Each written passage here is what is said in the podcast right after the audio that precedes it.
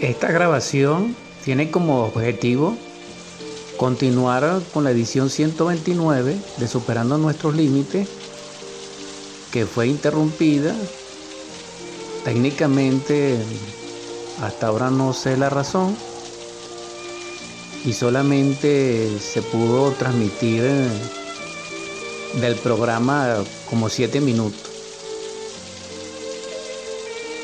Y como sé que hay personas que anhelan y comparten conmigo estos mensajes, este compartir,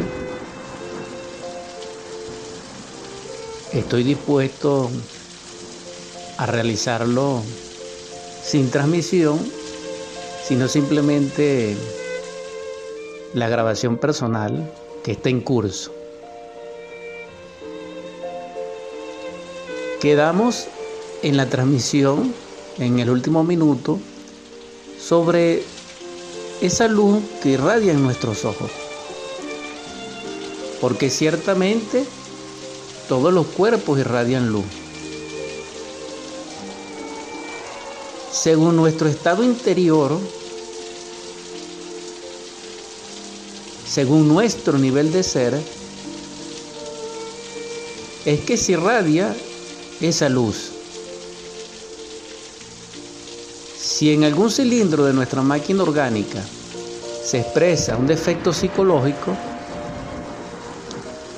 nuestros ojos irradiarán esa luz y también nuestro cuerpo irradiará ciertas ondas que son intrínsecas y mutuales a esa luz y que en conjunto constituye lo que se llama la luz ódica.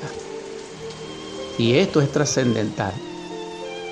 Porque al irradiar esa luz, esa luz tiene una influencia, una consecuencia en nuestro entorno inmediato, es decir, en nuestros semejantes, y mucho más aún en el mundo y en el universo. Pero también tiene una consecuencia inmediata sobre nosotros, que dependiendo el nivel y la vibración, produce enfermedades de todo tipo, sufrires, pesares, muerte, desolación, etc. Pero también esa luz irradiada de las virtudes de nuestro ser, de los dones espirituales crísticos, producirán, por el contrario, hacia nuestro mundo exterior, en toda su infinitud y hacia nuestro mundo interior, un nivel de sed superlativo, trascendental, luminoso, extraordinario, y nos llevará a la morada de la luz, nos llevará, dijéramos, a los templos donde se encuentran y moran los grandes maestros y las grandes jerarquías del universo, incluyendo a nuestro Cristo Redentor, que mm, sabemos no solamente nuestro Salvador y Redentor, sino que también dentro de su inconmensurable investidura y perfección sustenta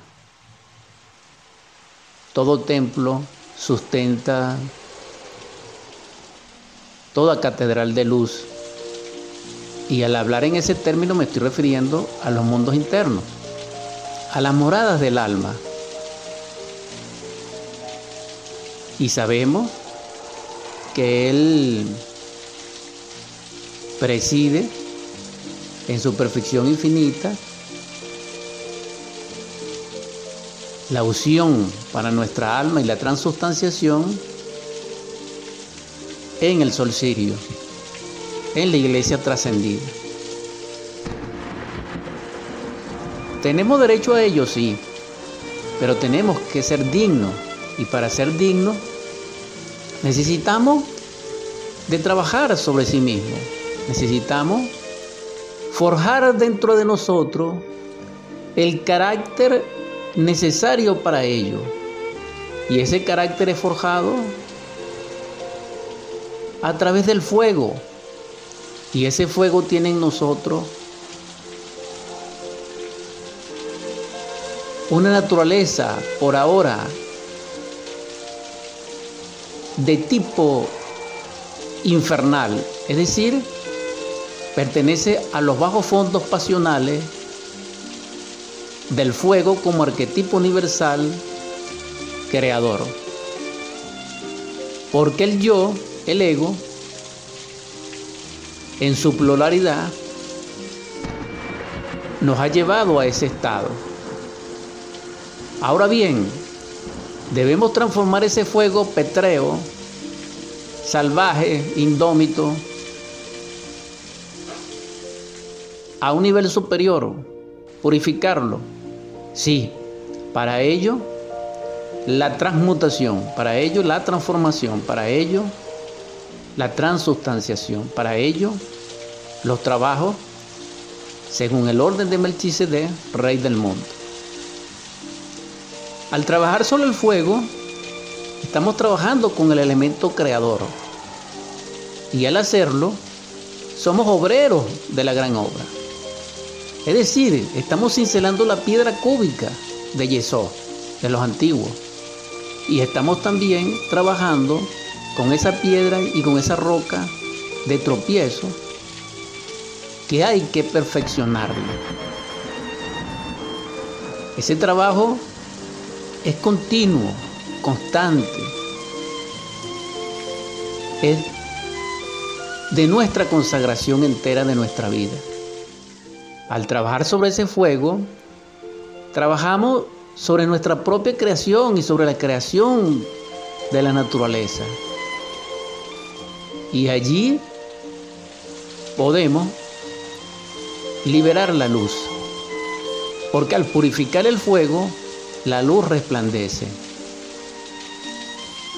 Sin contaminación.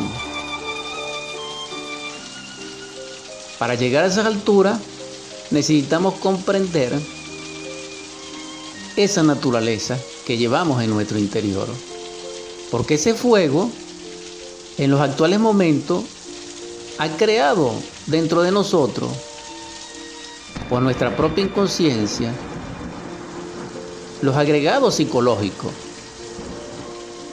Es decir, el ego, que es pluralizado. Y ese fuego como creador tiene nuestra esencia embotellada. En esas formas animalescas que representan psicológicamente nuestros errores y nos atan al mundo, esos errores con las consecuencias nefastas del destino, del karma y del sufrimiento. Para poder transformar nuestra vida y modificarla y aspirar a la luz y ser copartícipe de ella y dignificarnos en su esencia y ser libres y ser humanos, porque la luz nos humaniza y nos diviniza al mismo tiempo, pero para ello debemos cristalizarla. Y la primera fuente de ese trabajo es precisamente la purificación.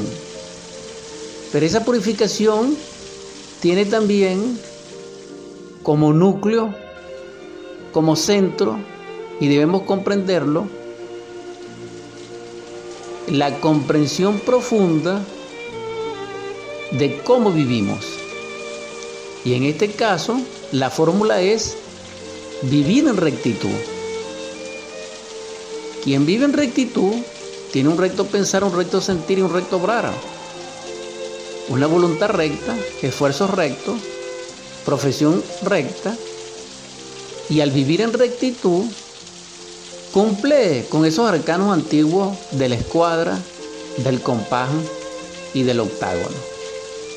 Para realizar la esfera perfecta ¿Qué es esa piedra que debemos tallar? Quien trabaja en esa gran obra, en ese aspecto que es el primero, comienza laborar en ese primer peldaño de la escala de Jacob. Pero ese comienzo es aquí y ahora, es en este instante, es ya. El principio consiste, como lo hemos dicho, en autoobservarnos. En comenzar con un evento, porque ese evento, agradable o desagradable, es nuestra vida y tiene un estado interior. Entonces, estados interiores y eventos exteriores, debidamente estudiados con la autoobservación, nos va a permitir tener acceso a nuestros mundos internos. Y ese acceso nos va a permitir la lucidez de la conciencia, su despertar progresivamente con ayuda de nuestro Padre, de nuestra Madre Divina, de nuestro Cristo interno y de los divinos maestros, porque este trabajo no es tan fácil, lograr el despertar. Y ya al despertar tenemos acceso a la luz. Porque nosotros en sí somos luz y luz es conciencia. Cuando comprendemos debidamente este principio, irradiamos una luz ódica,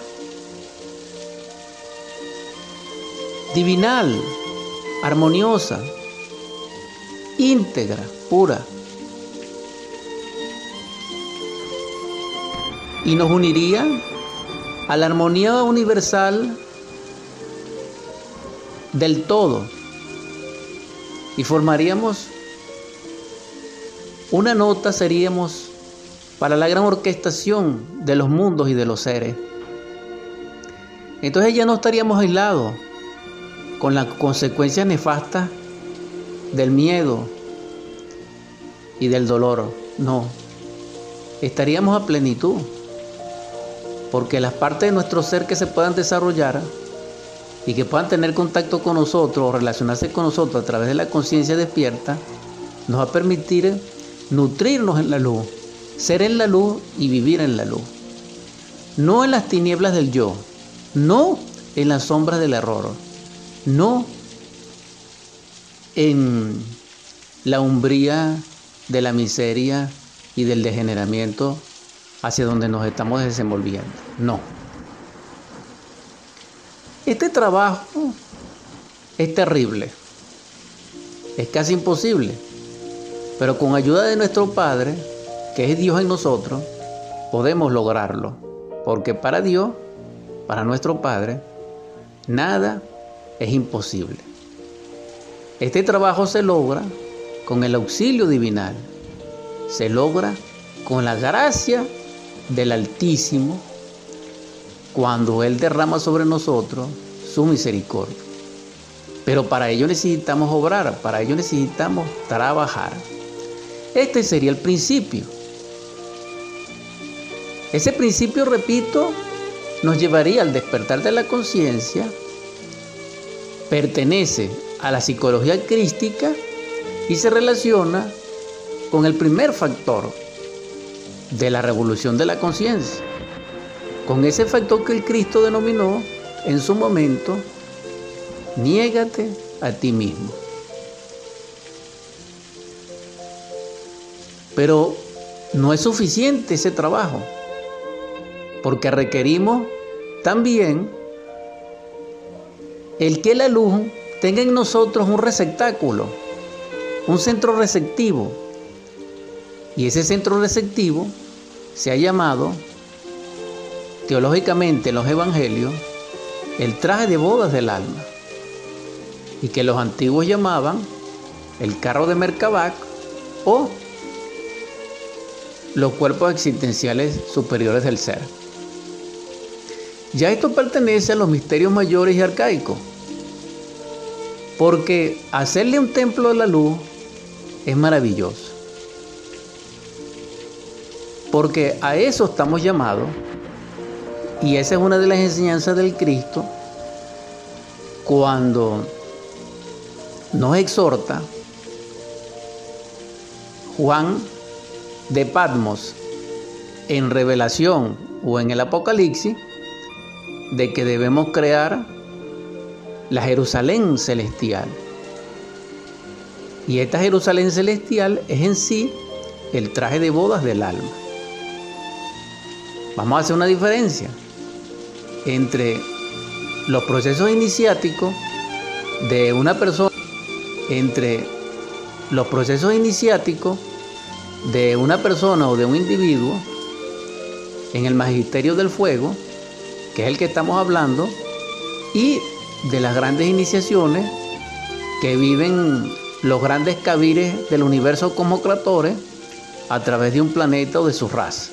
Esto quiere decir que en estos momentos o nosotros vivimos el apocalipsis interior porque la tierra lo va a vivir con nosotros obligatoriamente, pero con las consecuencias terribles de que vamos para el abismo, porque la vida va a quedar en suspenso, aparte que se cumplen desidratos cósmicos, porque ya llegamos al final del Kali Yuga, de esta raza Ari. Entonces estamos en el final del final. Y es terrible. Esta mañana recibí una imagen, un video, donde en plena Paraguaná, que es casi un desierto aquí en Venezuela, que conozco un poco, estaban caminando unos pingüinos. Si eso es cierto, eso significa que la corriente elemental de las zonas árticas se están trasladando a nuestra zona ecuatorial o a nuestra zona caliente, a nuestros trópicos. Y esa es una señal de grandes catástrofes, de cambio climático profundo, como las glaciaciones. Eso no es un abrir de ojos, pero tampoco son millones de años. Tenemos poco tiempo que debemos aprovechar. Entonces la naturaleza nos enseña poco a poco. Ahora bien, si eso no es cierto, en el sentido del video, el hecho es que en la mentalidad y en la psiqui de la humanidad hay un presagio nefasto de finales de acabose, de que ya estamos maduros para la gran tribulación, para el juicio de nuestro Señor y para la restauración de la vida en otro nivel. Porque todo muere, pero nosotros podemos realizar ese trabajo, repito, dentro de nosotros. En vez de vivir el apocalipsis colectivo, podemos vivirlo individualmente como el Cristo nos lo enseñó en los evangelios y como todo Cristo viviente, no como Salvador, pues, no como Yeshua en Pandirá, sino otros grandes logos, Cristos también, nos han legado en su evangelio la enseñanza. Ahora bien, ¿por qué es necesario comprender de que debemos asimilar dentro de nosotros la luz y crear dentro de nosotros el alma, la vestidura de esa luz. Porque la luz, que es la emanación del logo, que es la, la fuerza penetrante y vivificadora de la vida, en su incesante y constante renovación, quiere perfeccionarse en nosotros. Porque ese es el objetivo es el propósito de la vida sobre cualquier planeta. De que un humanoide como nosotros, una persona, un animal intelectual, se convierte en hombre verdadero. Pero ese trabajo es autorrealizador, es consciente, es voluntario, es en sí mismo. No es producto de ninguna ley natural, ni tampoco es producto de algún deseo o que sea producto de la divinidad, tampoco. Aquel que se cree a sí mismo e imita la luz, la puede cristalizar. Este sería el segundo misterio. Nos faltaría el tercero. Este segundo misterio, el Cristo, en su Evangelio, lo llamó Toma tu cruz. Porque la cruz es el símbolo extraordinario de dos fuerzas que se unen a 90 grados. Y 90 grados son rectitud, es decir, una escuadra. Por eso nuestra vida debe ser en rectitud. Pero el yo no es rectitud. El yo no tiene ética. El yo carece de valor. El yo es uno de la existencia que debemos romper. En todo caso, ya el tercer factor es que nuestra alma ya creada y nuestro ser oficiante dentro de esa alma realice la obra. Es decir, predique la palabra, sane a los enfermos, libere lo que se encuentran en las tinieblas y por último le diga a la muerte, ¿dónde está, oh muerte, tu aguijón? ¿Dónde, oh sepulcro, tu victoria? Todo eso está en las posibilidades infinitas de los misterios crísticos, porque Él es el primogénito de los muertos. Pero el núcleo de todo esto está en transformar, en transmutar. Quien sea capaz de comprender esa fórmula, esa clavícula, lo puede lograr. Nada es estable, todo es transitorio, nada es permanente. Porque lo que es permanente pertenece al sagrado absoluto solar que es Dios en forma íntegra. Lo demás no es permanente. ¿Nosotros pudiéramos llegar a esas escalas? Sí, si nuestro Padre lo quiere y si nosotros trabajamos sobre sí mismo. Es decir, si nos hacemos sus hijos. Ahora bien, vamos a llevar esto a un nivel más práctico, a un nivel más entendible. Cada uno de nosotros es un actor. Porque actuamos incesantemente, ya sea aquí físicamente, en cualquier nivel o socialmente, o ya sea en el mundo de pensamientos, de sentimientos, de sueños o, de experiencias oníricas, pero siempre estamos actuando. Entonces somos actores. Ahora bien, cada actor tiene un rol. Pero lo importante de esto es psicológicamente entender cuáles son nuestros actos y en qué se fundamentan esos actos, porque un acto físico tiene un acto interior. Vamos a buscar, a estudiar esos actos, porque detrás de ese acto hay un actor. Es decir, antes de que nosotros hagamos algo físicamente, internamente lo hacemos.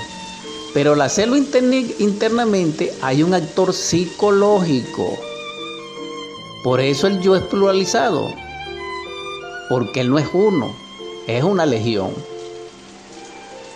Por eso pensamos una cosa y sentimos otra y hacemos otra. Eso no es rectitud.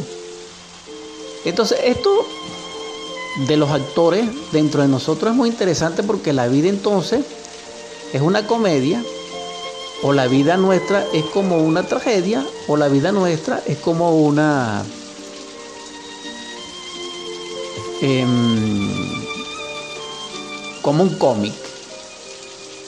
Todo va a depender del nivel de ser. Las personas perversas viviremos trágicamente. Las personas, mm, dijéramos, em, muy entusiastas, viviremos cómicamente. Y las personas regulares viviremos en forma dramática o en forma, dijéramos, mm, moderada. Pero sin embargo todos seríamos actores. Esto pertenece a la psicología crística. Nosotros debemos, como esencia, como esa alma dentro de nosotros que trabaja sobre sí mismo, sobre ese principio que trabaja sobre sí mismo, es decir, la esencia en su lucidez, cuando ella tiene autonomía de trabajar sobre sí misma, no podemos identificarnos con ningún actor. Porque cuando nosotros nos identificamos con un actor emocional o con un actor mental, es decir, cuando nos concentramos y nos identificamos con pensamientos, emociones y sentimientos, terminando, terminamos haciendo acciones equivocadas. Porque devienen de actores, no deviene de nuestro ser, no deviene de nuestra alma, no deviene de nuestra conciencia. Por eso la solución es despertar la conciencia. Ahora bien, vamos a trascender esa caracterización de actor y vamos a elevarnos al de artista.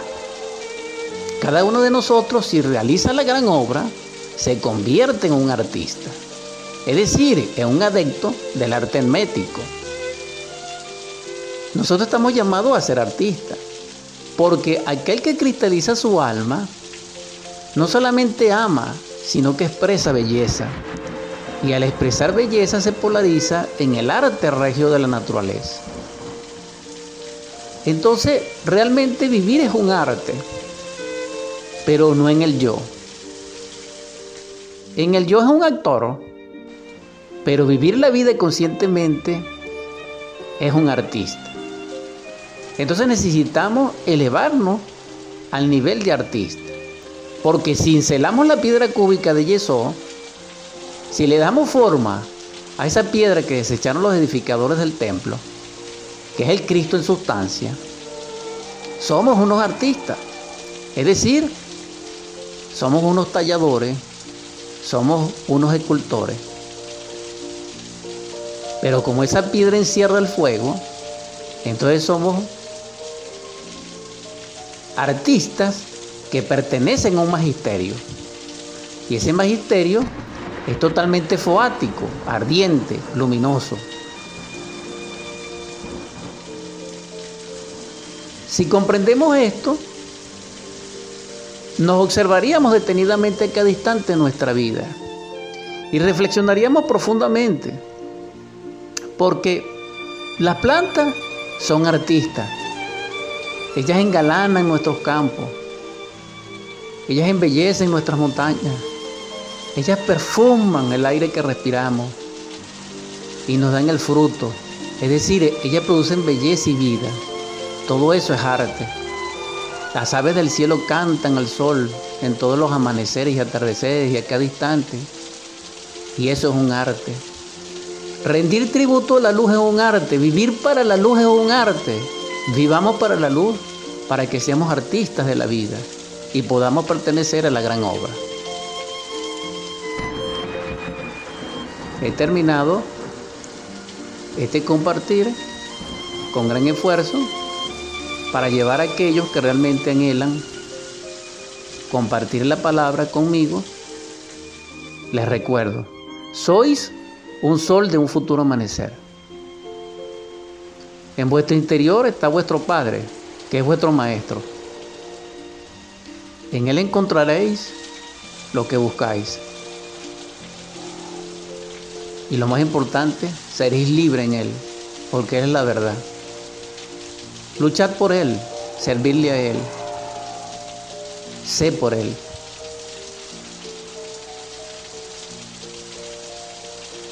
Paz y salud.